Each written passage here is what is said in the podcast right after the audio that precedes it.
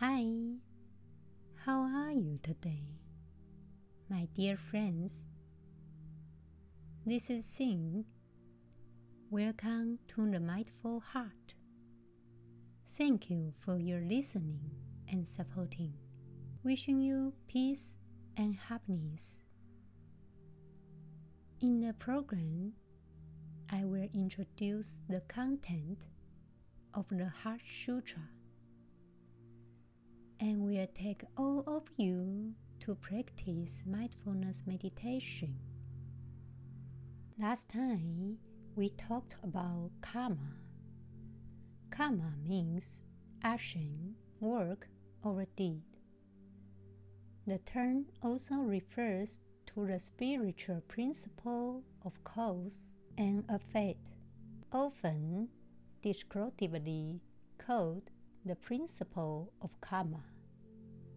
Within intent and actions of an individual influence the future of that individual, or we can say, action of an cause influence the future of that effect. We all know that good intent and good deeds contribute to good karma and happier rebirths, while bad intent and bad deeds contribute to a bad karma and bad rebirths. Moreover, the philosophy of karma is closely associated with the idea of rebirth in many schools of religions as well as Taoism. In these schools, karma is the present affects one's future in the current life, as well as the nature and quality of future lives. This concept has also been adopted in Western popular culture, in which the events which happen after in which the events which happen after a person's actions may be considered natural consequences. However, how does the Prajnaha Sutra illustrate the relationship between emptiness and form? Most people think that emptiness is not related to form. Form is existence. Emptiness is nothingness. Form and emptiness, existence and nothingness all have nothing to do. This is a wrong perception. Something is not nothing. The Prajnaha Sutra establishes a relationship between materiality and emptiness and existence and non existence. Existence and non existence are form and emptiness. In the Prajna Prajnaha Sutra, they are reconciled with no difference, and that is, it's the same, it's not different. We often regard existence and non existence as different. In fact, there is no difference between existence and non existence. That's why we say formity is emptiness and emptiness is form. The relationship between emptiness and existence is very subtle. Non birth or death. Our pursuit of fame and wealth is never satisfied. No matter how good our body is, taking exercise, medicine, injections, and fitness are unreliable and it will go bad someday. Therefore, the Prajnaha Sutra tells us that there is no result to increase and care about the illusory aspect. it is necessary to experience and realize in the reality and the empty aspect, there will be an immortal and eternal life. Let's continue reading the Heart of Prajna Paramita Sutra. Therefore, in emptiness, there is no form, feeling, cognition, formation, or consciousness, no eyes, ears, nose, tongue, body, or mind. Speaking of emptiness, what is emptiness? To be sure, everything is empty. What is empty? Not only emptiness is emptiness, but also everything in the world is emptiness. For example, the flower is not blooming. That means form is emptiness. When the flower blooms, that means empty is form. Sometimes emptiness and form are just such a relationship. All of things are contained in the emptiness. All things are also in the emptiness. Which of us is not in emptiness, and which one is out of emptiness? How can we live and exist without being empty? For instance, the house is the space where we live. In addition to houses, we have friends, society, and other activities as well. But we need a little space. Even our body, we can't wear clothing too tightly. We still need a little space, such as our pocket should be empty, and we can have space to save in things. It's the same way to protect eyes, ears, mouth, nose. Make our space smoothly, and we should have space to survive. In a way, the emptiness has everything, and is to explain emptiness. Meanwhile, from the affirmative meditation also will help us access deep inner space for our well being. In this busy and often stressful world, mindfulness meditation can serve as an oasis, a refuge in the midst of the hustle and hustle where we can come home to ourselves. The practice of mindfulness is like cultivating a garden. It flourishes when certain conditions are present.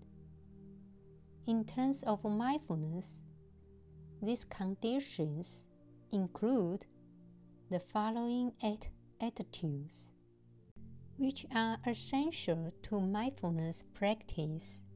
First, beginner's mind. This quality of awareness sees things as new and fresh, as if for the first time, with a sense of curiosity. Second, non judgment. This quality of awareness involves cultivating impartial observation in regard to any experience, not labeling thoughts, feelings, or sensations as good or bad, right or wrong, fair or unfair, but simply taking note of thoughts, feelings, or sensations in each moment.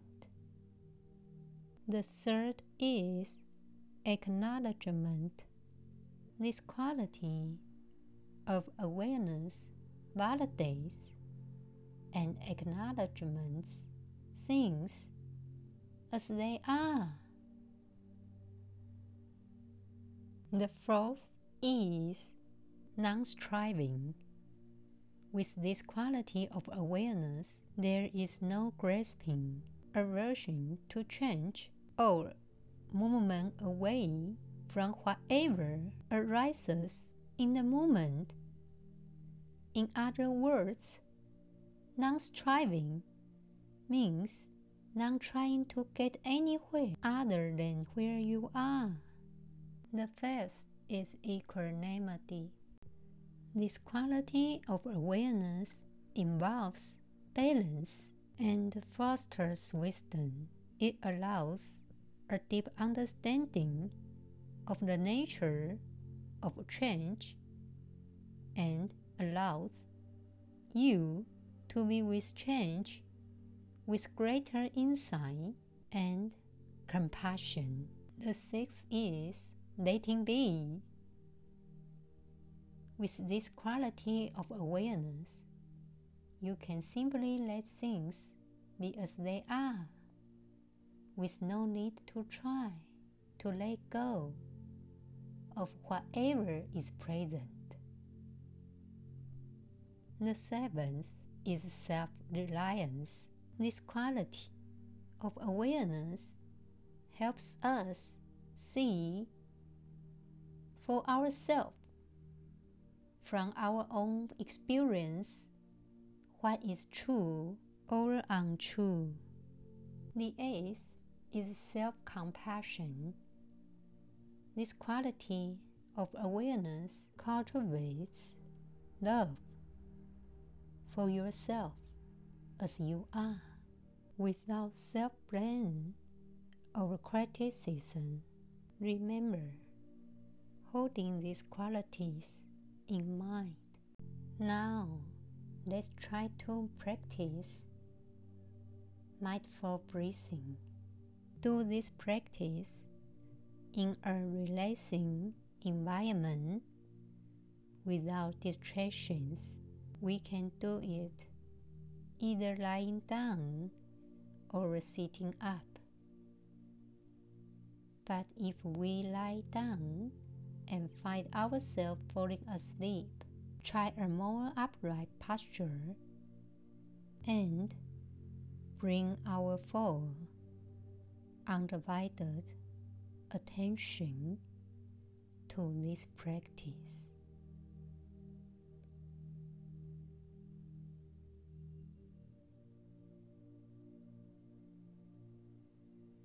Now, close our eyes.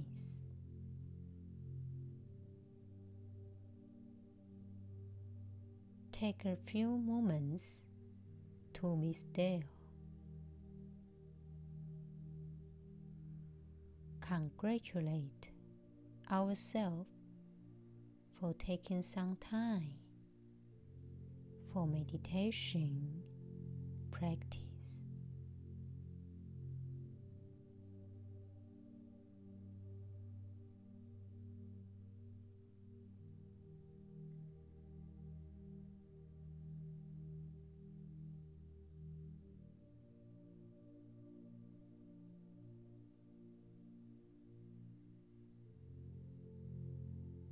Try to bring our awareness to our breath wherever we feel it most prominently in our body. It may be at the nose, neck, chest, belly, or somewhere else. As we breathe in normally and naturally.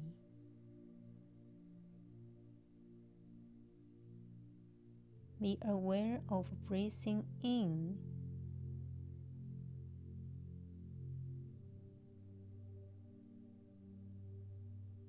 and as we breathe out, be aware of breathing out. Simply maintain this awareness of the breath. Breathing in and breathing out.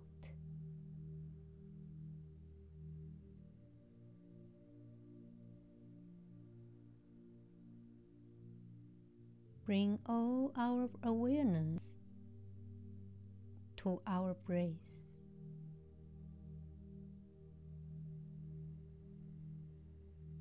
Try to be present. There is no need to visualize, count, or figure out the breath. Just be mindful of breathing in and out.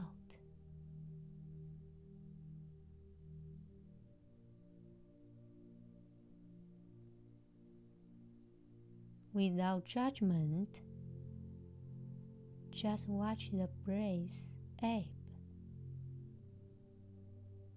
and flow like waves in the sea. Try to be present. There's no place to go and nothing else to do. Remember, just be in the here and now.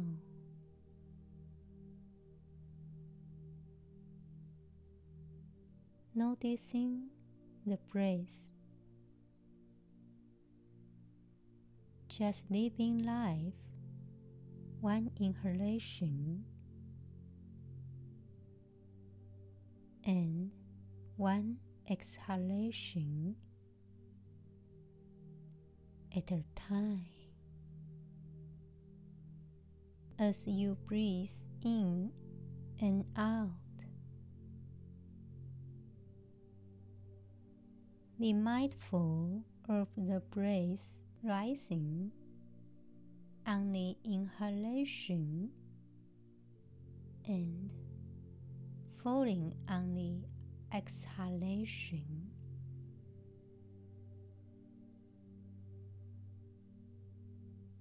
Remember, just riding the waves of the breath.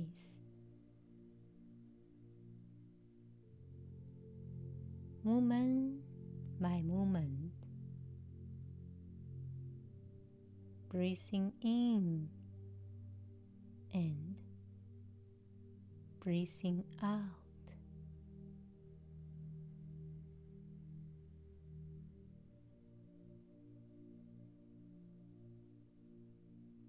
Be present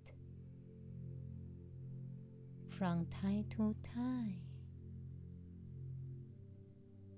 Attention may wander from the breath. When you notice this, simply acknowledge where you went and then slowly bring your attention back to the breath.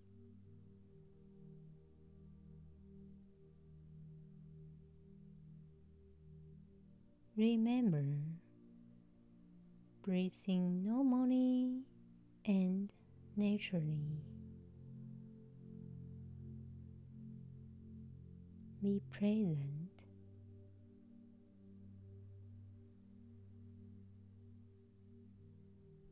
Without manipulating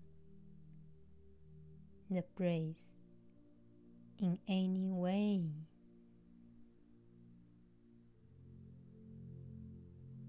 Just be aware of the breath as it comes and goes.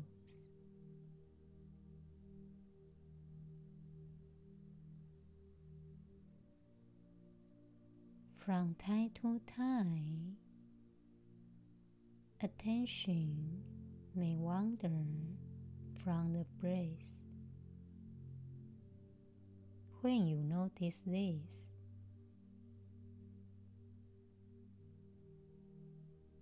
just gently bring your attention back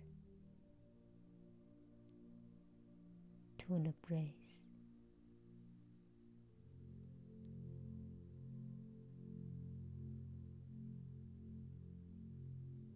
Be mindful of the breath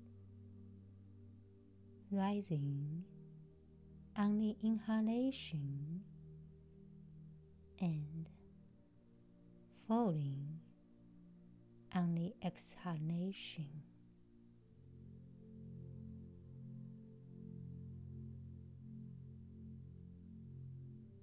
As you breathe in normally and naturally,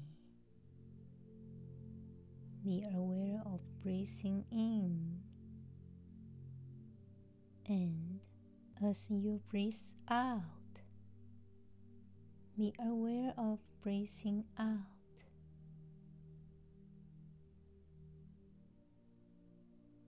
There's no place to go and nothing else to do. Just try to be in the here and now, noticing the breath. Just living life one inhalation and one exhalation at a time.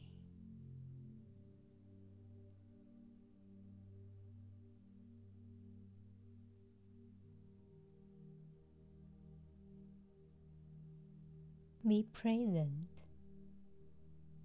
Just be aware of the breath as it comes and goes. As you come to the end of this meditation, congratulate yourself for taking this time to be present realizing that this is an act of love. Now, open your eyes. May we be at peace. May all beings be at peace.